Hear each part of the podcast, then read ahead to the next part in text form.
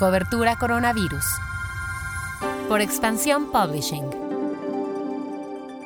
Hola, soy Mónica Alfaro y te presento lo que sabemos hasta el momento sobre el coronavirus. Noticias. México es el tercer país en el mundo en el número de decesos por millón de habitantes, superado solamente por Estados Unidos y Brasil. De igual forma, si se toma como referencia el número de habitantes de cada país, México es el cuarto en cuanto a contagios por cada millón de habitantes. En este caso, solo es superado por Estados Unidos, Brasil y Rusia. De acuerdo con el reporte de ayer por la noche, el número de contagios en México ya suma 268.008. Esto significa un aumento de 6.258 personas respecto al reporte previo. En cuanto al número de decesos, ya son 32.014.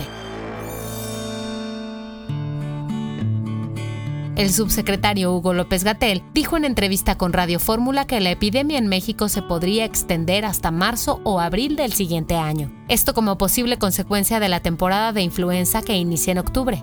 El Cabildo de Toluca en el Estado de México aprobó que las personas que no utilicen cubrebocas en espacios públicos puedan recibir una multa de hasta 2.606 pesos y arresto por hasta 23 horas.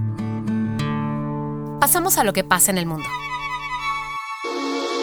La OMS reconoció que hay evidencia emergente que ya están revisando que indica que el virus del COVID podría transmitirse por el aire. La coordinadora global de prevención de infecciones de la OMS, Benedetta Alegranzi, dijo en conferencia de prensa, Debemos permanecer abiertos a esta posibilidad y sus implicaciones, así como a las precauciones que deben adoptarse.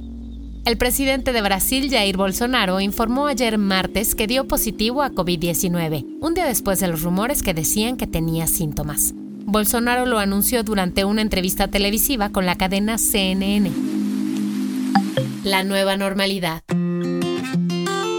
Dos desinfectantes de la marca Lysol probaron que son efectivos contra el virus del COVID-19.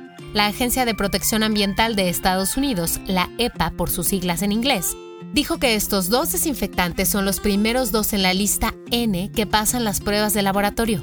La lista N es un listado con más de 420 productos que la EPA evalúa para probar su efectividad. El guion de este podcast fue escrito por Giovanni Mac con información de Montserrat Valle y la agencia AFP. Cuídate mucho. Nos escuchamos mañana.